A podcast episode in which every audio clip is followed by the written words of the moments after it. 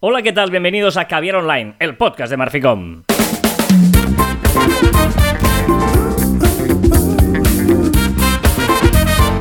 Hola, Joan Martín. Hola, Carlas. Hablamos de marketing, de comunicación, de redes sociales del mundo online, pero también del offline, ya lo sabéis. Contiene de calidad en pequeñas dosis. Pequeñas dosis que os vamos eh, comentando aquí este veranito feliz y contento en el que estamos todos sumergidos. Un veranito eh, en el que ya, bueno, pues, pues todo vuelve a la normalidad, porque ya está Joan trabajando, estamos todos ya aquí dándolo todo, ¿no? A tope, a tope, a tope. ¿Tú estás de vacaciones o no? Yo. Es, es- es una semana rara esta. Hoy es 19 de agosto y es una semana en la que. eh, digamos que no, estoy en, en la Costa Brava, pero. Bueno. Porque los que trabajan en la semana del 15 realmente, o sea, es la excusa para eh, que no te cuenten los días de vacaciones, ¿no? Correcto, correcto, correcto. Vale, vale, vale. Vamos Es a verlo. es una buena semana para, para que, que te conte cómo trabajado, a pesar de que realmente el, el nivel de trabajo es mínimo porque los clientes están de vacaciones. Y no hay marrones, para entendernos, ¿no? Correcto. Pero bueno, si hubiera marrones, siempre debes tener una buena historia para poder sacarla adelante. Hacía mucho tiempo que no ligaba un poquito los temas. Ya, ya, pero está pilladísimo, ¿eh? Pero vale, vale, tírale. Ya sabéis que estamos en este verano, nos quedan dos programas solo. Ojo porque, ojo, ¿eh? Que no hemos anunciado nada. Nos quedan dos programas de verano y el primer programa de la nueva temporada, o sea, vamos a empezar la temporada 8 y os adelanto que va a ser en sábado. Va a ser en sábado y con público. Correctísimo. Vamos a estar en las Pod Talks que organiza nuestro amigo Sune y por lo tanto, eh, bueno, os iremos comentando en redes sociales, además lo contamos todo y tal, pero que sepáis que el primer programa de la temporada 8, 8 temporadas ya, ¿eh? sin fallar un solo viernes, bueno, va a ser en sábado, porque vamos a estar en este evento en directo, vamos a hacer el programa con público y por lo tanto, bueno, será un programa especial así de transición para abrir la nueva temporada y nos hace mucha ilusión que el amigo Sune haya querido contar con nosotros para estas Pod Talks, pues ahí estaremos, dándolo todo. ¿Eh? ¿Y, y nos tenemos que vestir bien o iremos como has vestido ahora? no, como voy vestido ahora, no. Iremos vestidos bien, digamos. Gracias. Vale. Gracias. Lo agradeceremos Eh, todos. bueno, estamos de vacaciones, yo estoy en casa de vacaciones. ¿Qué, qué quieres? Ya, ya, ya. Eh, os decía que es importante tener una buena historia para contar, porque en este verano estamos haciendo el Back to Basics, es decir, contando eh, conceptos de marketing, ¿no? Y hay uno que es muy interesante y que eh, lo decía Joan en una charla hace unas semanas que hicimos una, una charla bueno, eh, para, para una asociación de comerciantes y, hablaba de qué importante es en el marketing de hoy en día contar historias, tener algo que contar. Y yo creo que el storytelling es lo más importante a la hora de eh, publicar, de, crear contenido, porque el contenido puro y duro necesita una historia detrás, ¿no? Sí, pe- pero déjame, porque eh, sí que me encuentro con mucha gente que confunde el storytelling, que es explicar una cosa bien, bien descrita o bien contada, con que todo tenga un sentido y todo vaya, o sea, fluya en la misma dirección y que todo construya la historia. ¿no? Un poco, pues estamos construyendo. Porque muchas veces storytelling, venga, pues voy a hacer este post y que esté muy bien escrito. O que el contenido tenga. No, no. Es no solo es el post, no solo es Instagram o la red social que sea, no solo es la web, no solo son los posts, sino es un todo en general que tienen que fluir hacia la misma dirección y todo co- cobrará un sentido. Es decir, que toda la marca respire lo mismo, ¿no? Digamos, eh, para entendernos, vamos a poner ejemplos prácticos si tú, y, y- y extremistas, digamos, ¿no? Si tú coges Wonderful, ¿no? Wonderful se llama, Wonder... Mr. Wonderful. Mr. Wonderful este, eh, evidentemente todo respira lo mismo, ¿no? Eh, tienen ahí toda, to- o sea, ellos venden una, una, una, una marca que, de una manera, pero sus comunicaciones también respiran todo esto, ¿no? En, en Media Market, que siempre me gusta mucho hablar de Media Market, porque el Yo no soy tonto, que es súper atrevido para vender eh, marcas de electrodomésticos, etcétera, pues consigue que todo respire eso, ¿no? De yo, yo no soy tonto, es atrevido, esos colores eh, rojos, pues todo esto forma parte de un storytelling. Es decir, que tú cuentes una historia, pero en toda tu comunicación, no que hagas una cosa concreta, porque luego eso es como una seta que aparece ahí, ¡pop! sino que. Y hoy en día, el marketing, sin tener todo un contexto para tu empresa, es muy difícil crear contenido, eh, publicar en redes, hacer posts, si no tienes una, una, una forma de explicar y una historia que acompañe tu, tu marca, ¿no? Y, y mucha gente cae en el error de decir, "Buah, voy a hacer un contenido viral. ¿Vale? Que ya es un error en sí, pensar que vas a hacer algo viral. Pero bueno, voy a hacer un contenido viral, voy a hacer algo muy chulo. ¿Vale? Pero como tú decías, es una seta ahí en medio. O sea, has hecho eso muy bien, has hecho eso con mucho, con mucha inteligencia, con mucho lo, que tú quieras.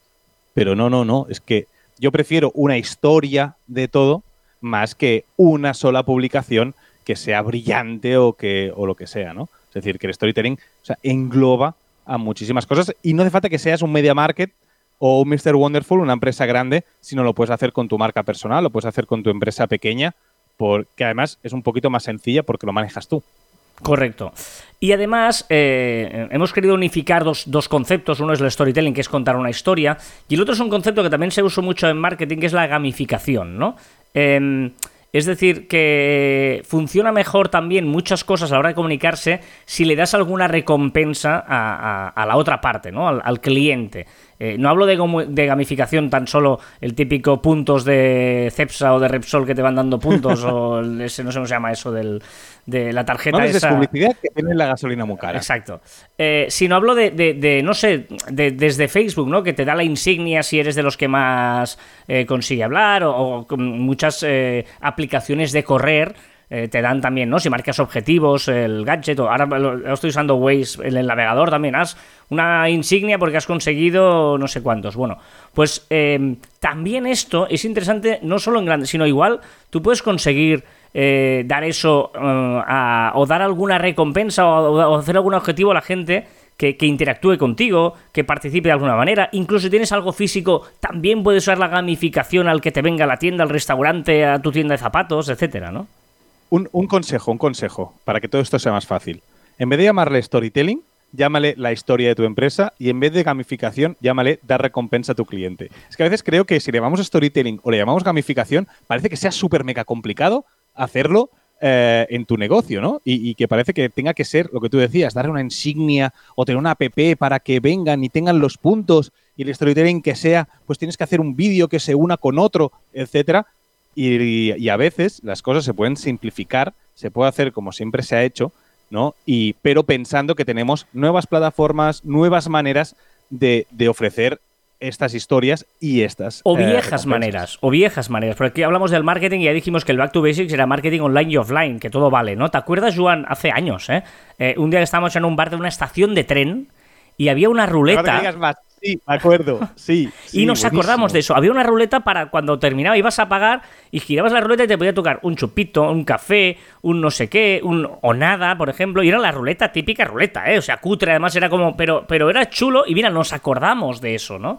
Eh, es decir, que. sabes dónde eh, estaba y todo. Sí, sí, me acuerdo perfectamente de la experiencia de ir a comer un menú de caca, es decir, era un menú, o sea, de caca no, era cutrillo, era un bar cutrillo, o sea, no tenía absolutamente nada, no está ni bien decorado, ¿vale? Pero nos, nos, acordamos perfectamente de una buena experiencia en un bar con una comida mediocre y de decoración mediocre también. O sea que a veces lo que dice Joan, no es una recompensa, es tener una idea diferente y no hace falta que sea eh, con la gran inversión que hacen las grandes empresas.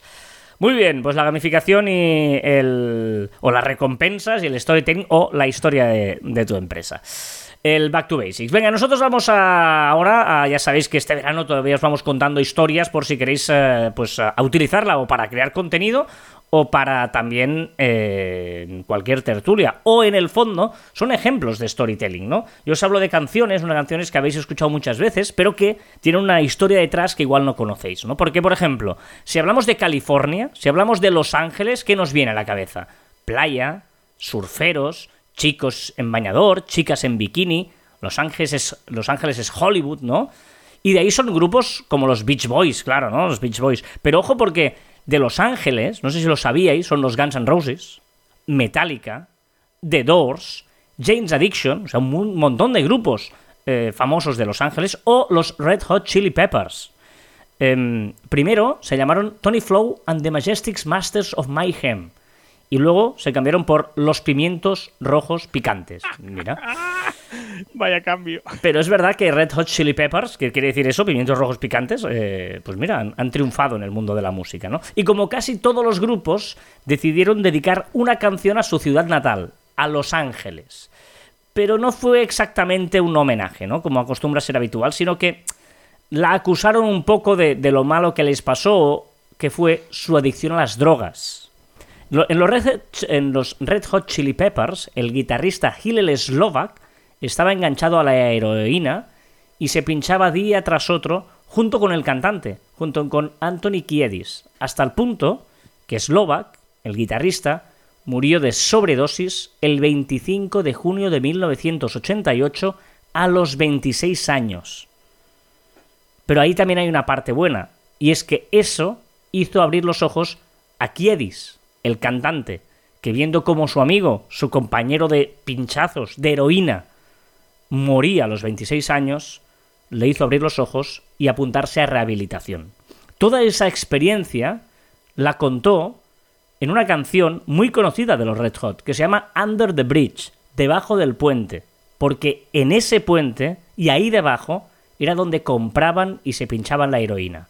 De hecho, Slovak, eh, perdona, Kiedis, el que escribió, el cantante, lo escribió como para desahogarse, como unas notas, ¿no? Lo, dejó ahí como un poema, como poder contar, como parte de la rehabilitación, todo eso malo que le pasó y que le había dado eh, ese puente de Los Ángeles. Pero un día, Rick Rubin, que era el manager, el productor, vio esa nota, lo leyó y le dijo, hostia, pero esto es brutal, esto tiene un talento espectacular.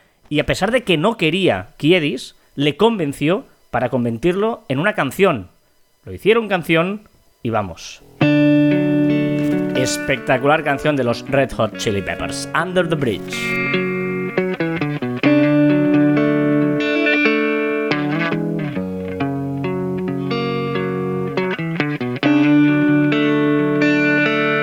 No todas las historias tienen que ser alegres. Hombre, si quieres vender algo en tu marketing, sí, pero evidentemente las canciones muchas veces también tienen historias no tan alegres. Me has dejado planchado, ¿eh? También te diré que me has dejado planchado. Seguramente ahora cuando escuches esta canción la, la escucharás de, de, otra manera. Venga, Joan, ¿qué curiosidades nos quieres compartir hoy con nosotros? A mí, perdona, ¿eh? pero de esta historia que has contado, lo que más me flipa es eh, tema de marketing, que es que pasaran de llamarse Tony Flow and the Majestic Master of Mayhem, ¿vale? A Red Hot Chili Peppers. O sea, hubo alguien que dijo, ¡buah! Este nombre es horrible. Estoy de acuerdo. Y dijo, tengo uno mejor. Red Hot Chili Peppers. o sea, tuvo una leche de la leche. Pero bueno. Venga, Venga, empezamos por la pregunta. Una pregunta sin respuesta, una ida de olla de las mías, ¿vale? Y ojito, que hoy es muy ida de la olla, ¿vale? Perdonadme, pero darle una vuelta. Tu cama no deja de ser una estantería para humanos. bueno, no, sé. bueno, sí, sí, sí, bueno, está, está, bien visto, no lo he visto nunca así. Vale, vale. Yo te he avisado, eso lo veo ya. Y la curiosidad, hoy no os traigo una curiosidad, os traigo para las cenas estas con, con amigos, sino unos tips, cinco tips para ganar al juego piedra, papel o tijera. vale, vale. ¿Vale? Y son científicos, o sea, hay comprobaciones de que es así, ¿vale? La mayoría de veces, ¿vale? La primera es tienes que esperar repetición. Los ganadores tienden a seguir con la misma acción que los lleva al éxito. Repetimos lo que funcionamos. Es decir, si tú, si, si pierdes, o sea, si tú pierdes con piedra, ¿vale? Eso quiere decir que el otro ha ganado con papel. Entonces, el otro volverá a sacar papel. ¿Tú qué tienes que sacar? Tijera. Tijera. Ah. ¿Vale? Por lo tanto, ¿vale? Tienes que pensar así. Si el otro gana, es muy probable que saque lo mismo, ¿vale? Pero nunca repetirá dos veces lo mismo. Si saca papel, gana. Si saca papel, gana. Pero la tercera vez no sacará papel otra vez, porque no nos gusta ser previsibles. ¿Vale? Vale, vale. Segundo, va. Segundo, normalmente seguimos la serie piedra, papel y tijera cuando hacemos los lanzamientos. Por lo tanto, si sacas papel y ganas, volverás a sacar papel y luego sacarás tijera, ¿vale? Piedra, papel, tijera. Vamos en este orden. Siempre vamos con este orden a la hora de sacar los movimientos. Otra cosita, conoce las señales. el tercer tip. Piedra se lanza cuando, los cuando todo lo demás no funciona, ¿vale? A la desesperada. Si está desesperado, sacará piedra. O para empezar muy fuerte. Si lo ves entonado muy, venga, venga, venga, vamos a jugar que te voy a ganar, seguramente saque piedra, ¿vale? Eh, después, más cosas. Tijeras. Cuando están confiando, eh, cuando estás muy confiado, que estás ganando, ganando, ganando, ganando, ¿vale? Sacarás tijeras seguramente. Papel, muestra algo de desprotección. Cuando lo ves timidillo y tal, seguramente saque papel, ¿vale? O, que va muy sobrado. Es decir, que va, "Ay, me da igual esto, sacará papel. Muy desprotegido. ¿Vale? Ese es el tercer tip. Cuarto tip, el penúltimo. Lo más, los más profesionales, los que juegan mucho, ¿vale? Empezarán con tijera. Los novatos empezarán con piedra. Si juegas contra un niño, seguramente sacará piedra. ¿Vale? Y el quinto y último, y este me encanta, que es el de manipular las mentes, ¿vale? Manipular a tu oponente. ¿Qué es? Dile, por ejemplo, dile que vas, qué es lo que vas a sacar y hazlo. Voy a sacar piedra. Y saca piedra. El otro no te va a creer y seguramente ganes la partida. ¿Vale? Otra técnica de manipulación. Esto lo hizo Pinto. digo, a Esto lo hizo Pinto en un partido de fútbol, el Mallorca, portero del Barça, en un penalti decisivo en la fi- semifinal de la Copa del Rey, que le dijo delantero, yo me voy a tirar allí, tú mismo. Y el delantero, eh, y se tiró allí, y el delantero le tiró el balón allí y lo paró. Sí, sí, sí. Claro, o sea, es una técnica de manipulación. Otra técnica de manipulación sutil, ¿vale? Se deriva de la programación neurolingüística. Ojito, ¿eh? que esto es interesante. Al comienzo del juego, recuérdale a alguien las reglas, ¿vale? Le puedes decir, la tijera vence al papel, el papel vence a la piedra. Y aquí tienes que mostrar, o sea, tu piedra, ¿vale? Y, mo- y moverlo contra, el- contra tu brazo. Y la piedra aplasta la tijera. Y demostras que la piedra aplasta la tijera, ¿vale? Tienes que acompañarlo con el movimiento y que se vea claramente que la piedra gana a todo el mundo, ¿vale? Esto en magia se le llama eh, una fuerza.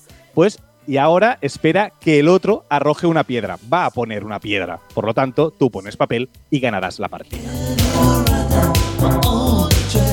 A ver, está bien, pero un poquito de... Lo he probado. Que no, que no, que no, que no, que lo he probado. O sea, probarlo porque funciona. Yo hace muchos años yo que no juego a esto.